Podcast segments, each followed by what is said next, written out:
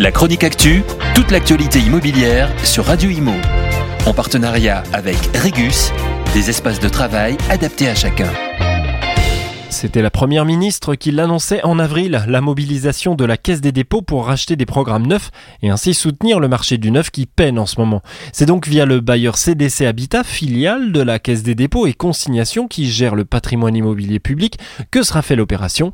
L'entreprise qui gère aujourd'hui plus de 348 000 logements dans le pays va ainsi en acheter 17 000 de plus pour un investissement estimé à 3,5 milliards d'euros.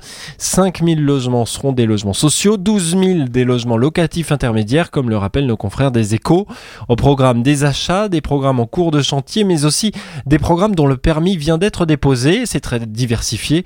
Dans un communiqué, la présidente de CDC Habitat, Anne-Sophie Grave, dit vouloir apporter des solutions concrètes pour soutenir la production de logements au service des territoires où les besoins sont les plus importants et d'un habitat accessible à tous. Fin de citation.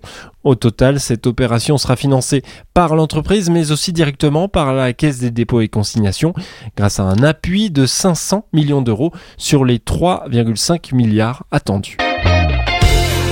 La chronique actu, toute l'actualité immobilière sur Radio Imo. En partenariat avec Regus, des espaces de travail adaptés à chacun.